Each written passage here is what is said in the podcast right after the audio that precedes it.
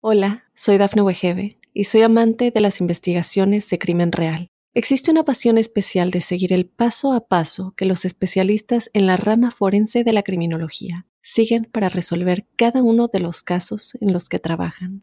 Si tú, como yo, eres una de las personas que encuentran fascinante escuchar este tipo de investigaciones, te invito a escuchar el podcast Trazos Criminales con la experta en perfilación criminal, Laura Quiñones Orquiza en tu plataforma de audio favorita. NetCredit is here to say yes to a personal loan or line of credit when other lenders say no. Apply in minutes and get a decision as soon as the same day. Loans offered by NetCredit or lending partner banks and serviced by NetCredit. Application subject to review and approval. Learn more at netcredit.com/partner. NetCredit. Credit to the people eBay Motors es tu socio seguro. Con trabajo, piezas nuevas y mucha pasión, transformaste una carrocería oxidada con 100.000 millas en un vehículo totalmente único. Juegos de frenos, faros, lo que necesites, eBay Motors lo tiene. Con Guaranteed Fee de eBay, te aseguras que la pieza le quede a tu carro a la primera o se te devuelve tu dinero. Y a estos precios, quemas llantas y no dinero. Mantén vivo ese espíritu de Ride or Die, baby, en eBay Motors. ebaymotors.com. Solo para artículos elegibles se aplican restricciones drogas, dinero y mujeres. Conoce las historias de los jefes de cárteles más poderosos basados en hechos y testimonios reales. Mundo Narco recorre la vida de los grandes líderes de la mafia Descubre las causas que los motivaron a volverse delincuentes, cometer sus crímenes, tejer una red de complicidades alrededor del mundo y amasar grandes fortunas gracias a la venta de drogas y otros delitos. ¿Estás listo para entrar al mundo narco? Prepárate para un viaje a las entrañas del crimen organizado. Mundo Narco.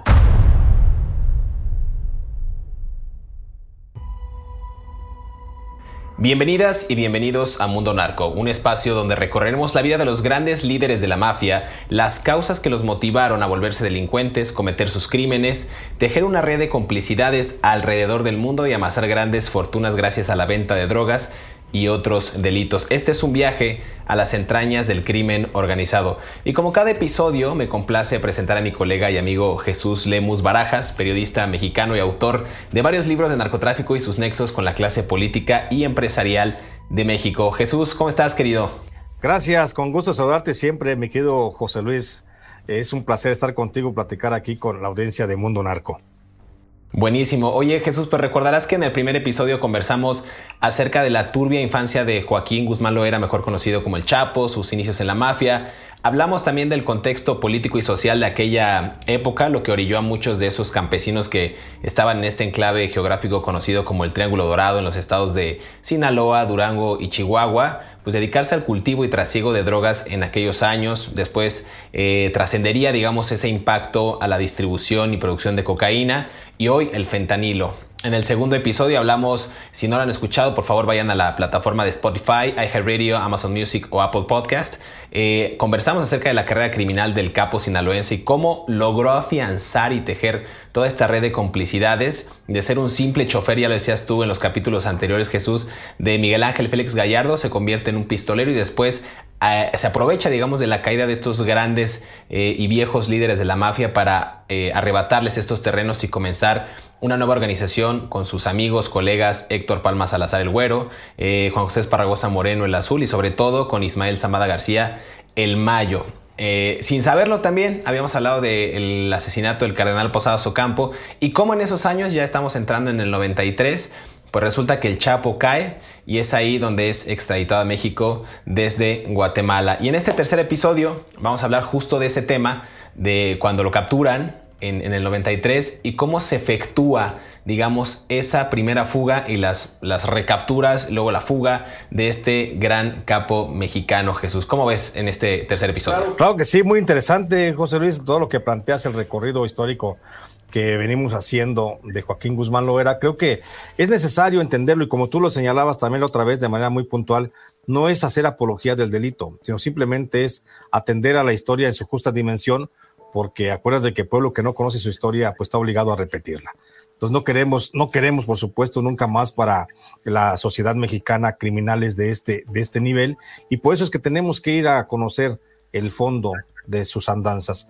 Y pues recordando a Joaquín Guzmán lo era, hay que recordar que justamente fue en el 93, a unos meses del asesinato del cardenal Juan Jesús Posadas Campo, con ese pretexto es cuando el gobierno federal eh, pues rompe, rompe la poca relación que ya había, porque ya existía una, una relación entre el cártel de Sinaloa con el gobierno federal y logra romper esa relación empujado por la presión social, sobre todo la presión mediática que se da por el asesinato del, cardenal Juan Jesús Posazo Campo, que es una presión social y mediática que el propio Estado genera para poder lograr la, captura de Joaquín Guzmán. Y por eso a Joaquín Guzmán, apenas a menos de 15 días de ocurrido el asesinato del cardenal Juan Jesús Posazo Campo, se le logra detener en la zona de Guatemala. Ahí es donde se le logra capturar había, por supuesto, información de inteligencia que refería que allí operaba el Chapo Guzmán entre la zona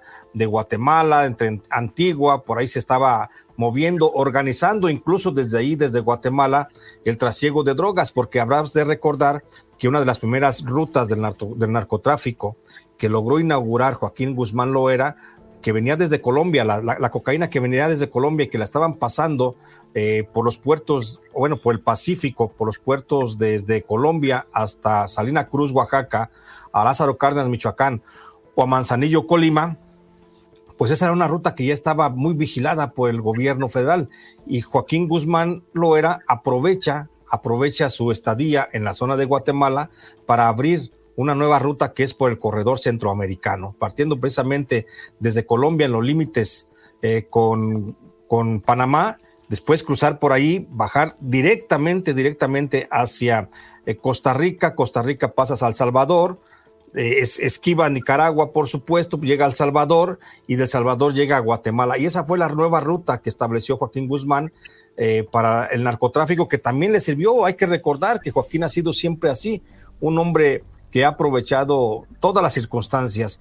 Entonces, cuando él se ve radicado en Guatemala, inaugura esa esa nueva ruta del corredor centroamericano y una vez que ya está establecido ahí es cuando el gobierno federal mexicano dialoga con el gobierno de Guatemala para lograr la captura de Joaquín Guzmán Loera, la que finalmente se concreta, te digo, a unos días después del asesinato del cardenal Posadas Campo. Fíjate que aquí hay algo bien interesante que yo he podido platicar, sobre todo con Jorge Carrillo Lea, quien es entonces eh, pues fungía y, tenía parte de este CISEN, este Centro de Investigación y Seguridad Nacional, hoy convertido en el Centro de Inteligencia de México, o sea, realmente Centro Nacional de Inteligencia. En ese momento, eh, de, de muchas pláticas que tuve con Jorge Carrillo Lea, ex general mexicano retirado, él decía que era el clásico cuélgate del alambre. En ese momento imagínate tú en el 93 que están tratando de generar inteligencia estratégica para capturar en ese momento a un capo de talla mediana, ni siquiera grande, inclusive puedo decir que de talla chica.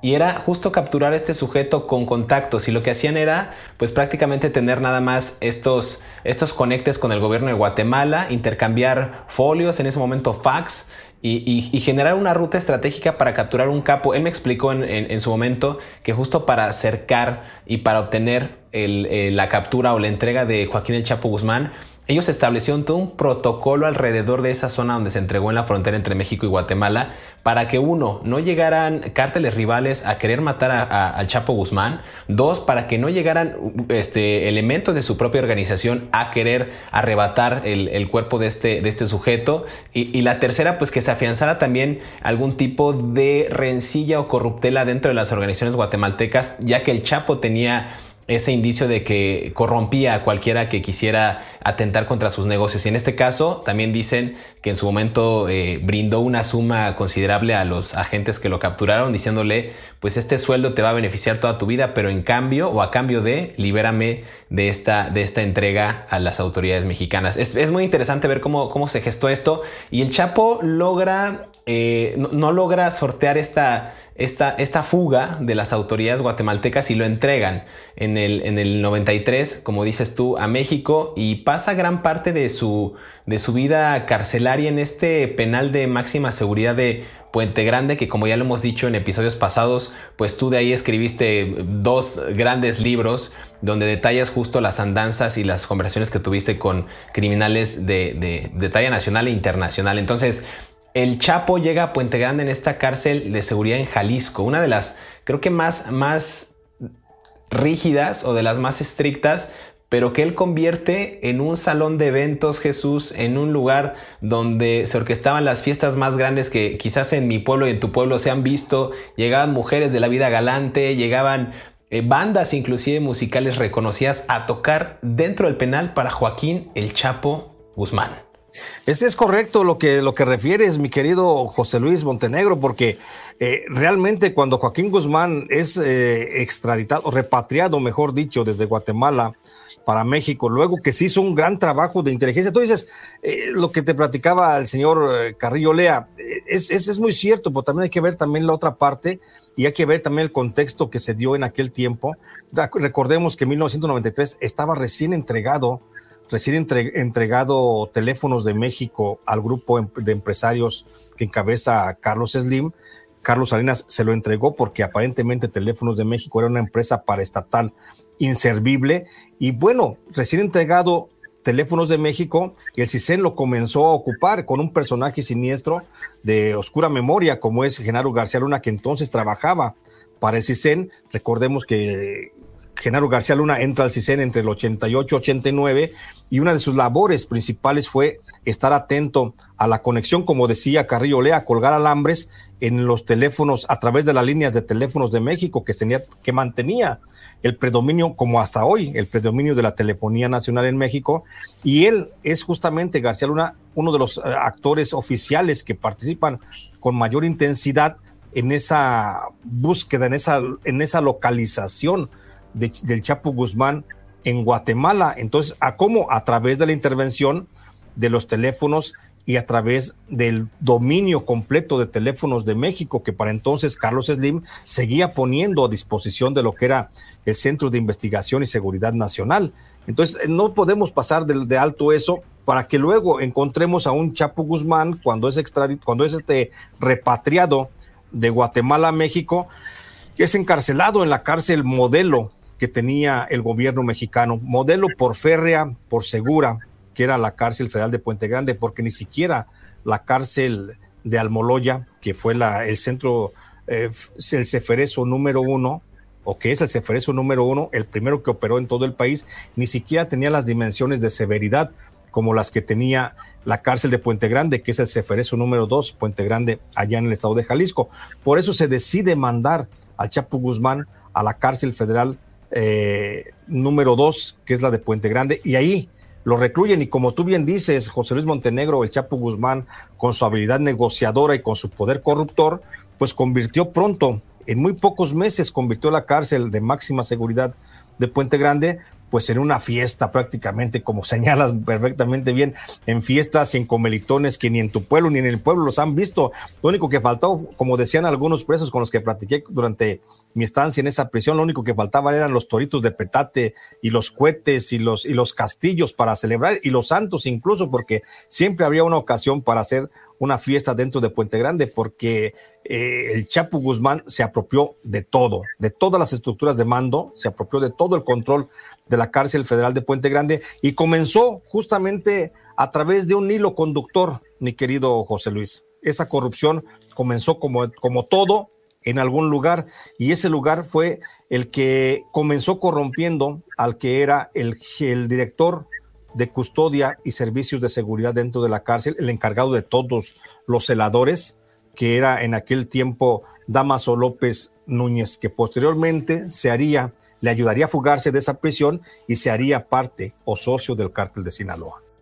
Está bien interesante esta parte de la historia. Vamos a hacer una pequeña pausa para que escuchen el bloque que preparamos para ustedes aquí en Mundo Narco, los secretos de la mafia. Y justo este, este, este personaje que bien comentas, Damaso López Núñez, Jesús se convertiría quizás en uno de sus mejores estrategas dentro del cartel de Sinaloa para Joaquín Chapo Guzmán e inclusive uno de sus hijos, Damaso López Serrano, el mini licenciado como le apodaban, sería ahijado de Joaquín El Chapo Guzmán. Regresamos, no se aquí a Mundo Narco.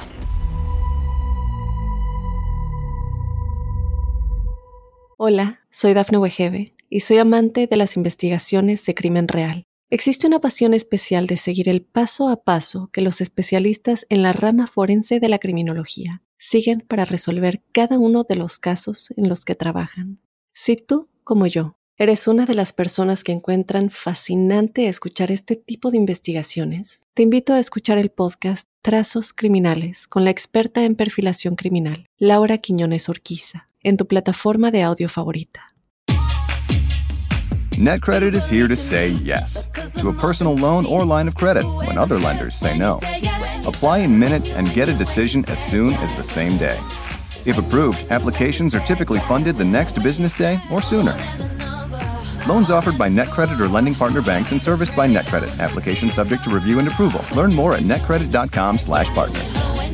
NetCredit. Credit to the people. eBay Motors es tu socio seguro. Con trabajo, piezas nuevas y mucha pasión, transformaste una carrocería oxidada con 100.000 millas en un vehículo totalmente único. Juegos de frenos, faros, lo que necesites, eBay Motors lo tiene. Con Guaranteed Fee de eBay, te aseguras que la pieza le quede a tu carro a la primera o se te devuelve tu dinero. Y a estos precios, quemas llantas y no dinero. Mantén vivo ese espíritu de Ride or Die, baby, en eBay Motors. ebaymotors.com. Solo para artículos elegibles se aplican restricciones.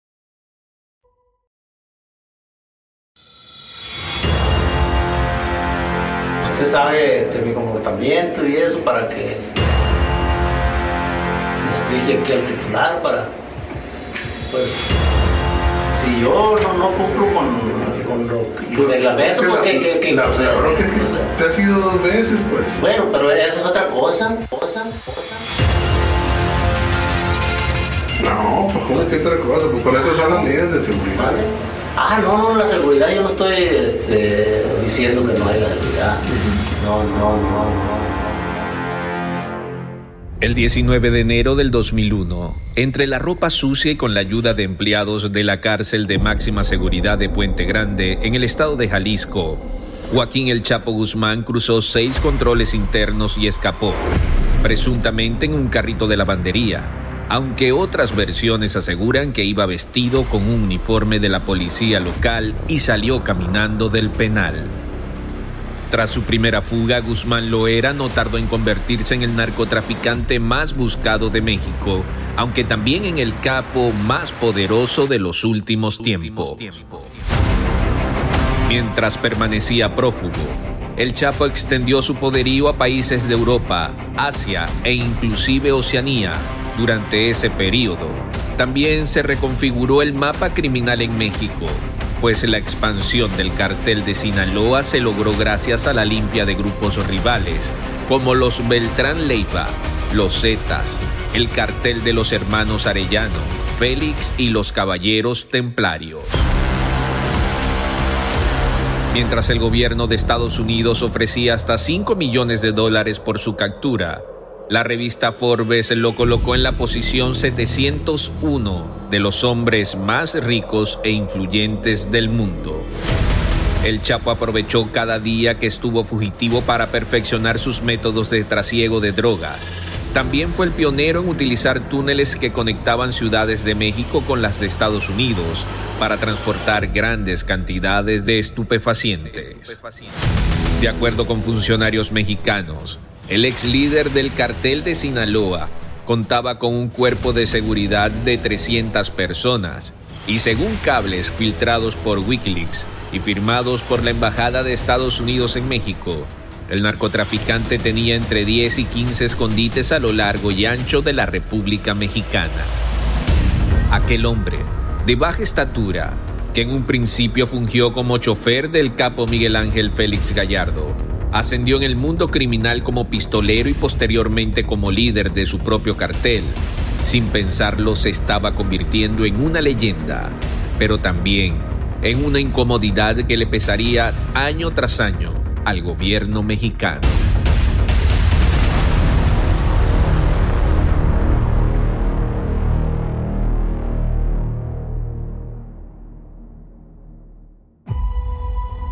Regresamos a Mundo Narco, los secretos de la mafia. Estamos conversando acerca de Joaquín El Chapo Guzmán y cómo fueron estas capturas, recapturas e inclusive muchas de las fugas de este capo sinaloense eh, en México. Eh, decíamos antes de irnos a esta primera pausa, Jesús, que en el 93 justo capturan a Joaquín Chapuzmán y lo meten o lo, recluyen pues en una cárcel de máxima seguridad en este Ceferezo. Ceferezo es Centro Federal de Readaptación Social, así lo conocen en México, en el número 2, que está ubicado en el estado de Jalisco, en esta perla tapatía como, como le conocen. En el 93, fíjate que nada más para agregar un dato a lo que mencionábamos ahorita, estos centros penitenciarios fueron también diseñados por Jorge Carrillo Lea, este exsecretario, ex, ex militar y ex director del, del CISEN. De hecho, en las pláticas eh, que, he tenido con él, porque la comunicación es constante, él, él me, ha explicado que justo estos penales tenían una especie como de sombrero electrónico. Entonces, lo que, lo que hacía ese sombrero electrónico era en ese momento, para la época, estamos hablando de la década de los 90, donde la tecnología no era tan buena o no era la más, la, de punta, la que conocemos hoy día con redes sociales, dispositivos móviles, etc. En ese momento ese, sombrero electrónico eh, lo que hacía era impedir que entraran comunicaciones tanto en radios como en estos cables telefónicos que, mencionabas, para que, no, para que no hubiera una comunicación externa con los presos. E inclusive el piso de estos penales en la construcción muy subterránea tenía sensores de movimiento como los hay en las cárceles de Estados Unidos para que no intentaran justo hacer eh, algunos túneles por debajo de estas, de estas construcciones y lograr un escape, digamos, por debajo de la tierra. Digo, nada más son algunos datos que, que, mencionó en su momento Jorge Carriole que quiso compartir. Y regresando justo al punto de la conversación para que no piense que estamos yendo de arriba para abajo, mencionabas tú a un personaje clave que durante su reclusión en Puente Grande, en Jalisco, el Chapo, pues cooptó, adoptó y, lo hizo prácticamente suyo, a su modo, a su manera, con los incentivos económicos que daba. Y sobre todo yo creo que hubo una conexión bastante interesante entre el Chapo Guzmán y Damaso López Núñez, a quien eh, después apodarían el licenciado, este jefe de seguridad del penal de, máxima seguridad, eh, Jesús. Sí, es correcto, José Luis. De hecho, el, el apodo de LIC, como le llaman, o el licenciado, pues es un apodo que le, que le pone el propio Chapo Guzmán a Damaso López Núñez, porque Damaso López Núñez en aquel tiempo, pues era el licenciado Damaso López Núñez, así firmaba y así firmaban los oficios. Entonces, él era el encargado de toda el área de seguridad de la cárcel de Puente Grande y así es como se refería siempre el Chapo Guzmán a, Damaso López como el LIC, por eso LIC, la abreviatura del licenciado LIC Así es como le decía el LIC. Y entonces en ese trato, en esa relación, en esa familiaridad, fue como Joaquín Guzmán pudo sobornar, dado su generosidad criminal, pudo sobornar al licenciado, lo tuvo de pronto a su alcance, le pagaba lo que, lo que quisiera, con el afán de quitar ese abanico electrónico que cancelaba las señales de telecomunicaciones.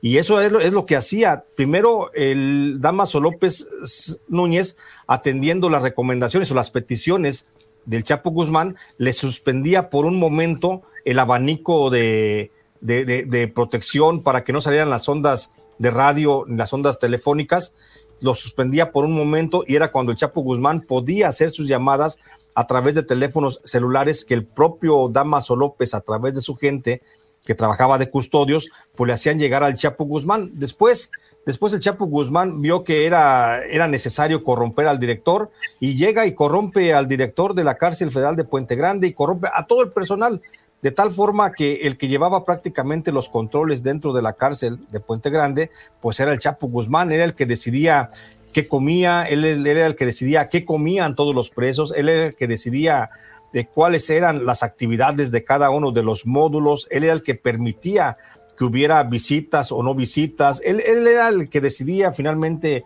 todo lo que había dentro de prisión. Y una cosa bien importante, el Chapo Guzmán se ganó el cariño de todos los presos de la cárcel de Puente Grande por un solo hecho, que durante los fines de semana permitía y a costa de su horario particular ingresaban eh, grandes, grandes cargamentos de comida, de bebidas, de todo tipo, bebidas de todo tipo, embriagantes y no embriagantes, de comida. No, no metía, Lo que sí no hay registro es que haya permitido que se drogaran dentro de la cárcel, pero sí permitía la cerveza, permitía los alcoholes, permitía los vinos diversos. Entonces, eso más la comida y aparte, el Chapo Guzmán también con algunos grupos, con un grupo muy específico de, de grandes narcotraficantes dentro de la cárcel, pues permitía, se permitía el lujo del paso de algunas mujeres.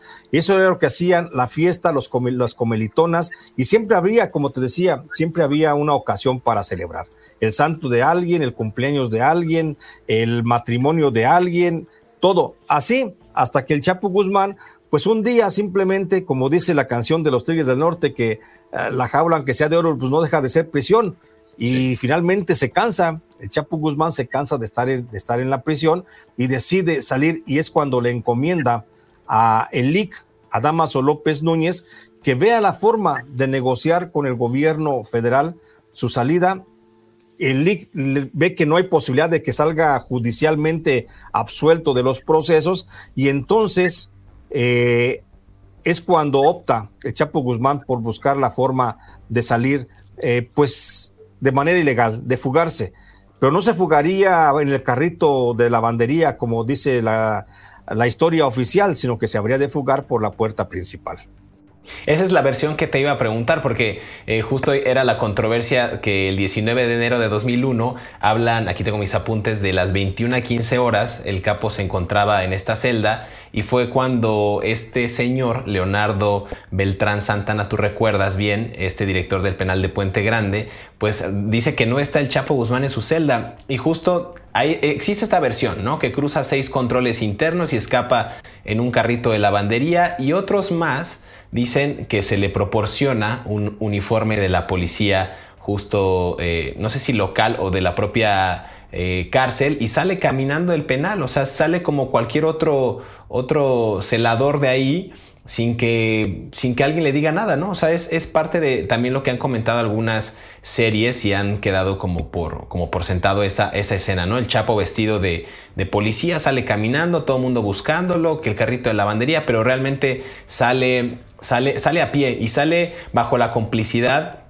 pues de todas las autoridades eh, de la cárcel. O sea, de hecho el, director del penal salió hace poco, en el año 2010, después de que le, de que le fincaron responsabilidades por, esta, por este hecho. Pero a ver, estamos hablando del año 2001. Ya era una cárcel pues de máxima seguridad, tenía todos los elementos, había un poco más avance tecnológico eh, y este sujeto escapa a todas luces sin que nadie se dé cuenta. Eso me parece a mí inaudito. En ese momento los que, eh, los que escuchamos la noticia o los que pudimos saber más o menos qué había, qué había ocurrido, pues era bastante irónico y bastante ingenuo creer que el Chapo había elaborado un plan tan tonto como salir en un carrito de lavandería eh, y, llegar hasta la puerta del, penal y huir en un automóvil, ¿no? No sé tú qué opinas, Jesús, eso a mí me parece inaudito. Y hablaba, perdón, y hablaba justo, yo creo que del, de lo que, yo creo que eso marca un precedente en la administración que venía llegando. El, el expresidente Vicente Fox Quesada, el cambio, la alternancia, la transición política, llegó la democracia y un año después de su gestión se le escapa uno de los grandes capos de la droga en el país. Así es, eh, José Luis, como te digo, eh, el, narcotráfico no lo podemos entender nunca, nunca lo vamos a poder entender sin considerar el, entorno político y social. Y hay que recordar que justamente corría ya para entonces, él estuvo preso desde el 93, junio desde el 93, ahí en la cárcel de Puente Grande, y pues llega de repente un enero del 2001 y ya el Chapo Guzmán estaba muy cansado. En México había habido una transición política, había perdido las elecciones presidenciales el, em, e, hegemónico Partido Revolucionario Institucional y había llegado el, el, oposicionista Partido Acción Nacional con una oferta de cambio. Llegó el gobierno de Vicente Fox con una oferta de cambio que quedó a deber a todos los mexicanos, pero esa es otra historia.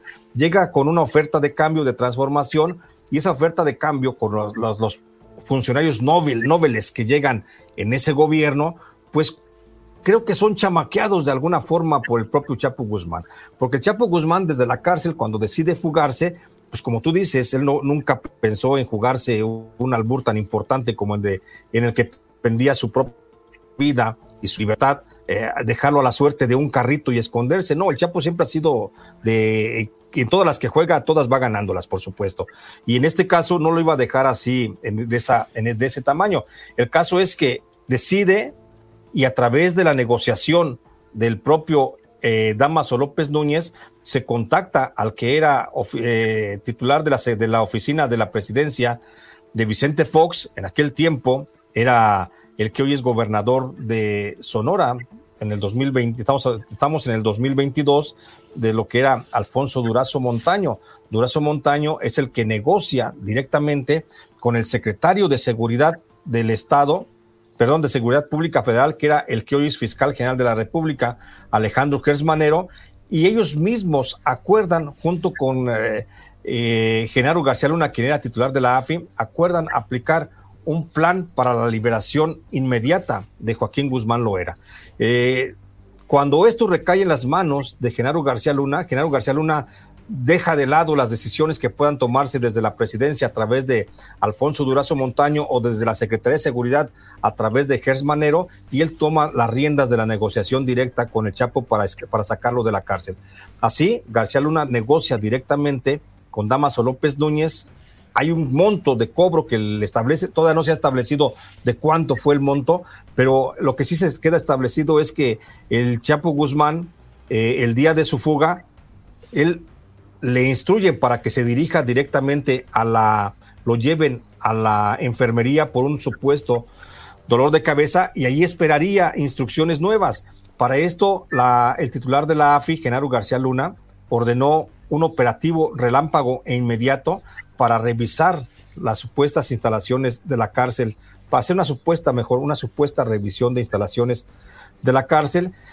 Y en ese momento ingresan entre 170 y 200 eh, elementos de la Agencia Federal de Investigaciones. Todos entran uniformados, comienzan a revisar las celdas, todos los presos son sometidos pero hay un preso que no está dentro de su celda y ese es Joaquín Guzmán Loera que se encuentra en la enfermería. Hasta ahí alguien le pide que se quite el uniforme de preso y se ponga un uniforme de la Agencia Federal de Investigaciones y así es como sale, sale por la puerta principal, sale caminando entre la fila de los otros elementos de la Agencia Federal de Investigaciones que habían llegado para hacer la supuesta revisión a la cárcel y el Chapo Guzmán es sacado y es llevado. Después Damaso López Núñez ya cuando sale de la, de la cárcel el Chapo Guzmán vestido de policía, vestido de elemento de la AFI, el Chapo Guzmán, eh, este Damaso López Núñez es el que lleva al Chapo Guzmán hasta el aeropuerto de la Ciudad de México, de la Ciudad de Guadalajara, perdón, y ahí en el aeropuerto de la Ciudad de Guadalajara es cuando lo traslada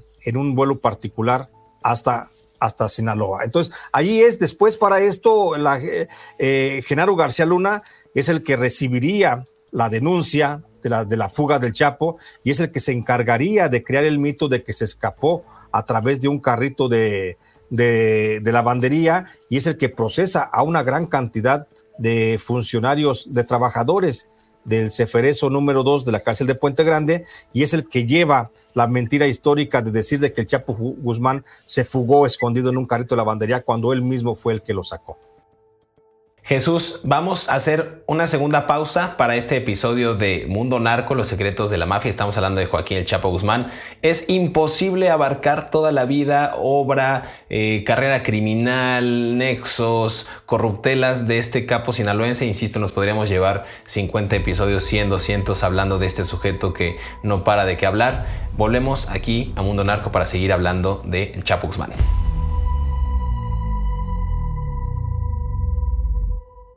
Hola, soy Dafne Wegebe y soy amante de las investigaciones de crimen real. Existe una pasión especial de seguir el paso a paso que los especialistas en la rama forense de la criminología siguen para resolver cada uno de los casos en los que trabajan. Si tú, como yo, eres una de las personas que encuentran fascinante escuchar este tipo de investigaciones, te invito a escuchar el podcast Trazos Criminales con la experta en perfilación criminal, Laura Quiñones Orquiza en tu plataforma de audio favorita. Caesar's Sportsbook is the only sportsbook app with Caesar's rewards. That means win or lose, every bet brings you closer to the types of perks only Caesars can offer, like hotel stays at over 50 iconic destinations, bonus bets, daily profit boosts, tickets to the game, dining, and so much more. Whether you're a new or existing customer, Caesar's Sportsbook is always rewarding. Must be 21. Gambling problem? Call 1 800 Gambler. Caesar's Sportsbook. Don't just spectate, participate. eBay Motors es tu socio seguro. Con trabajo, piezas nuevas y mucha pasión, transformaste una carrocería oxidada con 100.000 millas en un vehículo totalmente único. Juegos de frenos, faros, lo que necesites, eBay Motors lo tiene. Con Guaranteed Fee de eBay, te aseguras que la pieza le quede a tu carro a la primera o se te devuelve tu dinero. Y a estos precios, quemas llantas y no dinero. Mantén vivo ese espíritu de Ride or Die, baby, en eBay Motors. ebaymotors.com. Solo para artículos elegibles se aplican restricciones.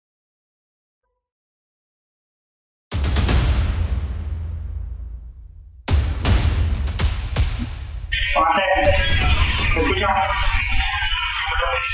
Hay un en la. Hay un en la. Hay un en la.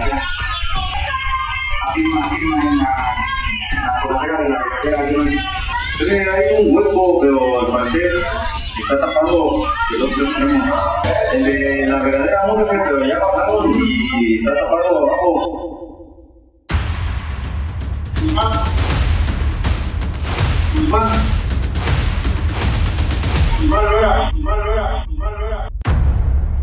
Estos son cinco datos de las fugas y capturas de Joaquín El Chapo Guzmán. Número 1. En el primer escape del Chapo Guzmán del penal de máxima seguridad de Puente Grande, Jalisco, hubo más de 70 personas involucradas, entre ellas 15 servidores públicos que cuidaron que el vehículo de la lavandería ascendiera tres niveles, recorriera por varios puntos de vigilancia y llegara hasta el estacionamiento para su extracción. Número 2. Luego de haberse mantenido prófugo por más de 13 años, Joaquín Guzmán fue recapturado el 22 de febrero del 2014 en un hotel de Mazatlán, Sinaloa. Él, según las autoridades, asistió a una fiesta en aquella ocasión. Iba acompañado de Emma Coronel Aispuro, su actual pareja sentimental, así como con sus dos hijas gemelas. Las autoridades tardaron meses en dar a conocer esa información. Desde entonces, Coronel fungía un papel importante dentro de la organización criminal. Número 3. El 11 de julio del 2015, el Chapo Guzmán escapó nuevamente de una prisión de máxima seguridad. Se trataba de la cárcel del Antiplano, ubicada en el Estado de México, la fuga se efectuó luego de que el capo lograra salir por un túnel de 1.5 kilómetros que conectaba el baño de la celda con una casa de seguridad improvisada. Al realizar el primer recorrido, las autoridades confirmaron que el túnel contaba con elementos logísticos de ingeniería y financieros muy grandes, de alta tecnología. La persona que elaboró el túnel, según el gobierno de México, tuvo acceso a los planos de construcción de la prisión. Número 4. Menos de seis meses después de su captura, el Chapo fue aprendido el 8 de enero del 2016 en la ciudad de Mochis, en Sinaloa. Guzmán Loera fue atrapado por tropas de la Infantería de Marina durante un operativo en el que resultó herido un infante de Marina. Además, cinco asociados del Chapo perdieron la vida. El capo sinaloense fue detenido junto a cinco personas. Número 5. En un hecho inusitado, México extraditó el 20 de enero del 2017 a Joaquín El Chapo Guzmán a los Estados Unidos, tras una batalla legal que sus abogados dieron por casi un año. Nada impidió que el capo sinaloense viviera uno de los mayores temores de cualquier narcotraficante, entre ellos el colombiano Pablo Escobar, e inclusive Rafael Caro Quintero o Miguel Ángel Félix Gallardo. Ambos, aún con vida, purgar una condena del otro lado de la frontera. Regresamos a Mundo Narco, es el último bloque, estamos hablando de Joaquín Chapo Guzmán. Las capturas, recapturas, cómo se está reconfigurando, cómo se reconfiguró el mapa criminal en México. Ya decías tú, Jesús, que en el año 2001, cuando se escapa en aquel día de enero que, finalmente eh, Damaso López Núñez sale del penal de Puente Grande y se une a las filas del, del cártel de Sinaloa ya medio consolidado. Recordarás que en el año 2001 también, justo cuando sale el Chapo Guzmán, se orquesta una reunión casi ipso facto. Esto era parte de las negociaciones del cártel de Sinaloa para expandir más su territorio y hace un cónclave con las organizaciones delictivas de ese momento. Eh, me refiero aquí al, se, reúne con el Mayo Zambada, quien era su principal socio, se reúne eh, con el cártel de Juárez bajo el mando de Vicente Carrillo Fuentes, con los hermanos Beltrán Leiva, con los Valencia, el cártel de los Amezcua, pero no se reúne con dos organizaciones que era el cártel de Golfo, con Osiel Cárdenas Guillén a la cabeza y con los hermanos Arellano Félix. Y esa reunión justo eh, se efectúa para consolidar lo que ellos llamarían la Federación de estos cárteles de la droga. En ese momento los cárteles todavía estaban de alguna manera unidos o tenían una relación cordial entre todas las partes, no existía esa violencia que hoy conocemos y que fue más cruenta durante el sexenio de Felipe Calderón 2006-2012, pero se crea una nueva, una, nueva, una nueva forma de hacer crimen, una nueva dinámica criminal en el país con, esta, alianza justo repartiendo territorios clave para que cada uno manejara ciertas zonas del país, pero con esta anuencia, Jesús, con esta venia, con esta eh, pax narca, si lo queremos llamar así, en los que cada uno movía su droga, inclusive se cobraban algunas rentas si pasaba por territorio de los Amezcua o si tenía eh, el aval del Mayo Zambada, bueno, pues pasaba por los territorios que ellos controlaban ahí se consolida una nueva forma de hacer criminalidad en México.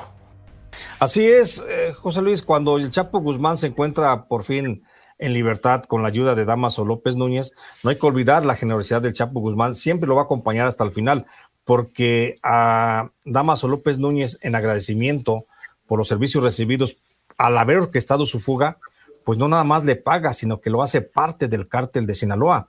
Y recordemos que es cuando le otorga, le entrega el territorio de Nayarit, como si fuera una zona de conquista, le entrega el territorio de Nayarit para que allí establezca su propia organización criminal y para que esa organización criminal pueda realizar sus propias actividades de trasiego de drogas, siempre muy de la mano del cártel de Sinaloa. Ahí es cuando el cártel de Sinaloa se desprende prácticamente, es la primera decisión que se da dentro del cártel de Sinaloa y nace el cártel de los Damaso. El cártel de los Damaso, que bueno, estaría conformado por Damaso López Núñez, por su hijo Damaso López Serrano, el Minilic, y también por Edgar Beitia, el, diablo que era el fiscal de Nayarit, que llegaría luego a ser el fiscal también de Nayarit. Cuando nace esta agrupación y que eh, Joaquín Guzmán en la libertad buscaba la forma de organizarse, Joaquín Guzmán siempre fue de pensamientos ambiciosos, y él, aspiraba a mantener el control en México, como en alguna ocasión vio que lo mantenía el control en Colombia su amigo Pablo Escobar Gaviria, y a, la, a la, usanza, a la simulación de Pablo Escobar Gaviria, eh, Pablo es, perdón, este Chapo Guzmán quiso crear una organización de cárteles en todo el territorio mexicano. Por eso es cuando lanza la iniciativa para que se conforme la famosa federación y es cuando da precisamente paso a, los, a la integración de un solo cártel con todos los cárteles existentes que había, excepto el cártel de los Arellano Félix, con quien siguió manteniendo una gran diferencia por el asesinato aquel del que platicábamos, del Rayo de Sinaloa, y también no se, no se logró concretar con el cártel de Osiel Cárdenas, el cártel del Golfo. Entonces, fuera de ahí es cuando el Chapo Guzmán comienza a organizar a todos los narcotraficantes, esto también hay que considerar, hay que considerar y hay que ver el contexto político. Aquí también detrás de todo esto estuvo ya Genaro García Luna empujándolo a hacer esa negociación, porque luego llegaría, cuando llega justamente el gobierno, el gobierno de, Felipe Calderón, eh, con el, Chapo Guzmán, pues García Luna es el que le, le, pide que integre un solo cártel para poder trabajar, para no estar negociando con diversos grupos, con diversas células, y es cuando nace la federación. Y aquí hay que aclarar una cosa, mi querido José Luis, no es lo mismo la federación y la gerencia. La federación era la unión del cártel de los Arellano Félix, del cártel de Sinaloa, con el cártel de los Valencia y el cártel de, los Amezcua. Eh, ah, y el cártel de Juárez también. Esa era la famosa federación, pero también la que integraba la unión entre los Damaso, con el cártel de Sinaloa y el cártel de los Beltrán Leiva, esa es la que se conoce como la gerencia, que a resumidas cuentas y en una estructura de mando estaba primero la gerencia y luego estaba la federación. Es decir, se tomaban acuerdos entre el cártel de Sinaloa, el cártel de los Beltrán y el cártel de los Damaso, para esos acuerdos bajarlos posteriormente a los otros cárteles que eran socios, como el de los Amezcua, los Valencia o el de, el de el de Juárez. Entonces ahí es donde el Chapo Guzmán comienza a crear una estructura eh, piramidal para tratar de controlar todo el narcotráfico en México y esto por supuesto aplaudido y alentado desde el gobierno federal por Genaro García Luna, que ya para entonces se había convertido también en secretario de Seguridad Pública y por supuesto aquí tiene un papel fundamental el que el presidente de la República, el presidente Felipe Calderón, pues sabía precisamente de todos estos movimientos. Totalmente. Fíjate que me voy a regresar un poquito del año 2000. Cuando sale el Chapo Guzmán 2001, eh, dice, bueno, ¿yo qué voy a aportar? Muchos, mucha gente de los cárteles de la droga le preguntaban, bueno, ¿tú qué vas a aportar si ya fuiste capturado, llevas muchos años o llevaste eh, o purgaste muchos años en, eh, esta presunta condena en la cárcel? ¿Qué vas a aportar tú si el Mayo Zambada tiene propiedades, tiene contactos, tiene eh, diversas rutas de trasiego de drogas? Los Amezcua tienen lo mismo, eh, el cártel de los Valencia también. Eh, es decir, él estaba prácticamente pues con una mano adelante y otra atrás, como decimos en México. Y él dice y propone sobre la mesa, yo les voy a otorgar en ese momento la protección, el aval, los contactos del gobierno del entonces presidente Vicente Fox Quesada para que también se ataquen directamente a dos organizaciones, a los hermanos Arellano Félix y a Osiel Cárdenas Guillén, que era el líder del cártel del Golfo, en quien el Chapo Guzmán no confiaba. Entonces el Chapo Guzmán pone sobre la mesa también ese, ese aval y esa protección,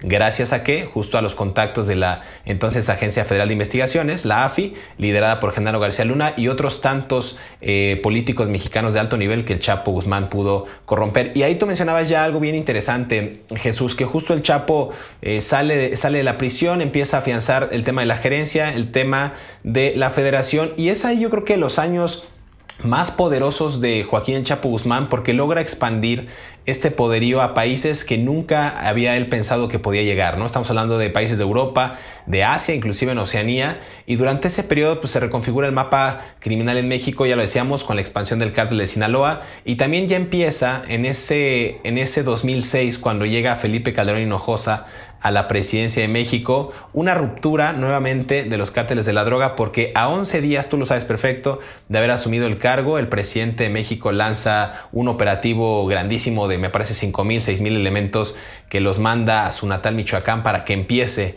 esta lucha contra el narcotráfico. Entonces empieza ya esa ruptura y empiezan también los cárteles de la droga a dinamitarse, que los especialistas y bueno, pues prácticamente todos los que nos dedicamos al tema de narcotráfico, a la cobertura, eh, sabemos que cuando le pegan a una organización criminal, esta no se, no se elimina por completo. Lo que pasa es que se dinamita, entonces cuando tú le pegas a una organización se crean tres o cuatro de líderes que quieren adoptar o quieren arrebatar ese territorio que habían ganado y entonces es, es una, una especie de, de, figura mitológica, ¿no? O monstruo mitológico que le, que le cortan la cabeza, pero le salen 10 más.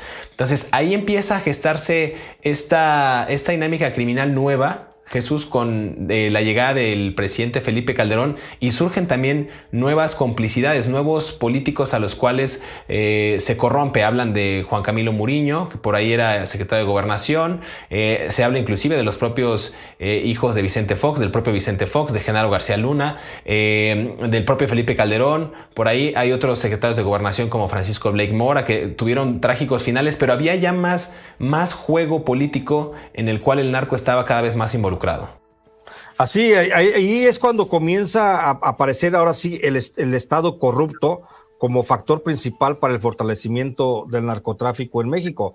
Y las condiciones estaban dadas, mi querido José Luis, todo estaba dado, teníamos una expansión, una, eh, un crecimiento exponencial de los grupos del narcotráfico, tanto en su trasiego de drogas desde México a Estados Unidos y a otras partes del mundo, como en, la, en el reclutamiento de nuevos activos para su empresa criminal. Entonces, a esto le sumamos que aparece un Estado corrupto, eh, corruptible y corruptor también a la vez, pues esto hace que se dé más fácilmente el crecimiento del, del cártel de Sinaloa principalmente. Por eso vemos cómo el cártel de Sinaloa de repente comienza a aparecer con células operando en, Holanda, en Alemania, en Francia, en España, en el norte de África, incluso incluso en el sureste asiático. Y vemos cómo de repente, y deja, deja tú ya la presencia que expansiva que también tiene en Estados Unidos. Y entonces es cuando vemos un cártel globalizado, un cártel que está presente en todo el mundo, donde lo mismo trafica eh, cocaína hacia China que de China trae armas para México o trafica cocaína desde México, desde Colombia, México hasta la India y de la India trae precursores químicos para la elaboración de metanfetaminas. Entonces aquí vemos a un grupo criminal, pues eh, como nunca se había visto. Y esto, por supuesto, que habrá de dar pauta para seguir analizando cómo luego esta, este grupo criminal tan grande se tiene que fraccionar precisamente para alcanzar su sobrevivencia. Jesús, se nos está acabando el tiempo en este tercer episodio. Nada más me gustaría matizar que justo cuando, eh, agregar a lo que comentas tú, que justo cuando el Chapo Guzmán está prófugo, perfecciona estos métodos de trasiego de drogas, ¿no? Ya lo mencionabas tú. Y también creo que es uno de los pioneros en utilizar estos túneles que conectaban ciudades de México con Estados Unidos para transportar estos cargamentos gigantescos de estupefacientes. Y también agregar otra cosa, eh, por ahí eh, varios archivos que se filtraron en ese momento, en esos años, hablaban de que, imagínense ustedes que el Chapo Guzmán tenía un cuerpo de seguridad de 300 personas. O sea, era un sujeto que para ese momento ya era, según la DEA, el hombre más poderoso de todos los tiempos y según la revista Forbes uno de los más millonarios e influyentes del mundo. Entonces era una, una etapa en la que el Chapo vivió yo creo que su, apogeo, su clímax, eh, e inclusive también decían que tenía entre 10 y 15 escondites eh, a lo largo de la República Mexicana. Me parecen pocos, pero ese era como parte de lo que se vivía en ese momento y lo que el Chapo Guzmán representaba. Y yo lo escribí en algún momento en un artículo, eh, decía yo, el Chapo Guzmán, la incomodidad del gobierno mexicano. Se convirtió en eso y después se convertiría pues prácticamente en una leyenda. Jesús, se nos acabó el tiempo en este episodio de Mundo Narco, pero no sé si quieras agregar algo para, para ir matizando estos puntos. La verdad es que es un placer y un deleite platicar contigo, amigo. No, hombre, al contrario, amigo, la verdad es que es, estoy extasiado. Pero sí, eh, un punto importante que gracias a, bueno, no gracias, bueno, debido a, a, la, visión del Chapo Guzmán, pues es que también se van modificando también las formas de mandar droga hacia el extranjero. La, la forma rudimentaria de mandar drogas, pues era escondida, ya lo dijo en algún momento la, los Tigres del Norte, su corrido eh, de, en las llantas de los, de los vehículos que pasaban marihuana, luego cocaína, pero después eso quedó, por supuesto, obsoleto y al Chapo Guzmán y sobre todo al ingenio del Güero Palma le debemos que se hayan eh, modernizado las técnicas de esconder la droga, que fueron desde meterlas en, en pedazos de carbón, eh, en, en, en, fruta, que, que, la perforaban y metían la droga. Incluso te acordarás aquel episodio de cuando hacen una fábrica de chiles y en los chiles metían las drogas para mandarlas a Estados Unidos. O sea, y que, los, y que había además submarinos, porque hay que recordar que el Chapo Guzmán, el cártel de Sinaloa, le compra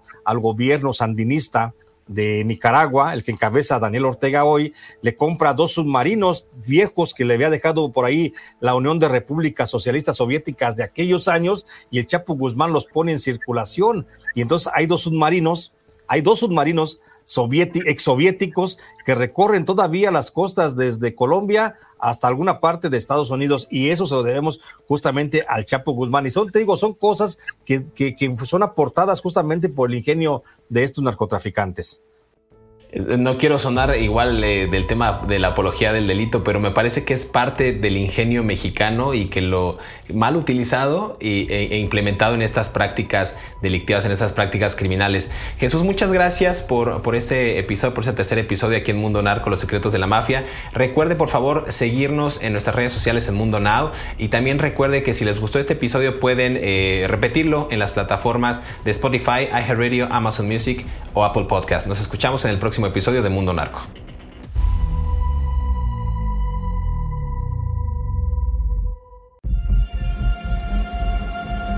Al día de hoy no existe una organización criminal como el cartel de Sinaloa que haya resistido la constante lucha contra el gobierno mexicano, los cambios de estrategia de seguridad, el involucramiento activo de fuerzas de inteligencia de Estados Unidos e inclusive la globalización, las crisis económicas y las guerras durante la década de 1990, los años 2000 e inclusive hoy en día, nada ha impedido que la empresa entonces liderada por el Chapo Guzmán sea considerada el narcoholding por excelencia, un monstruo al que se le puede cortar una cabeza, pero le saldrán 10 o 20 o 30 más. Si te gustó este episodio, active el botón de seguir en la plataforma que nos estés escuchando, ya sea en Spotify, Amazon Music o Apple Podcast o iHeartRadio. Mundo Narco es un producto original de Mundo Now, todos los derechos reservados. Hola, soy Dafne Wegebe y soy amante de las investigaciones de crimen real. Existe una pasión especial de seguir el paso a paso que los especialistas en la rama forense de la criminología siguen para resolver cada uno de los casos en los que trabajan. Si tú, como yo, eres una de las personas que encuentran fascinante escuchar este tipo de investigaciones, te invito a escuchar el podcast Trazos Criminales con la experta en perfilación criminal, Laura Quiñones Orquiza, en tu plataforma de audio favorita. Caesar's Sportsbook is the only app with Caesar's rewards. That means win or lose, every bet brings you closer to the types of perks only Caesars can offer, like hotel stays at over 50 iconic destinations, bonus bets, daily profit boosts, tickets to the game, dining, and so much more. Whether you're a new or existing customer, Caesar's Sportsbook is always rewarding. Must be 21. Gambling problem? Call 1 800 Gambler. Caesar's Sportsbook. Don't just spectate, participate. Okay, here's how Miro works. See, it's amazing. What's everyone doing at David's desk? Ever since marketing started using Miro's collaborative online whiteboard, he thinks all our other teams should sign up. Why? He says Miro's making his meetings disappear. And if every team gets on it, that means even less meetings. They're using Miro for brainstorms, mind maps, customer research. So, could we use Miro instead of having another 100 meetings for every round of feedback? Yep. You can comment, react to ideas, even leave a recording on the board. And what about presentations? There are Miro templates for that. How do you know so much about Miro? I've actually been using it all along. I just used a Miro board to plan the best vacation. Okay, I'm on board. See how Miro users save up to 80 hours every year by meeting less and doing more. Get on board at Miro.com with three boards free forever. That's M I R O.com.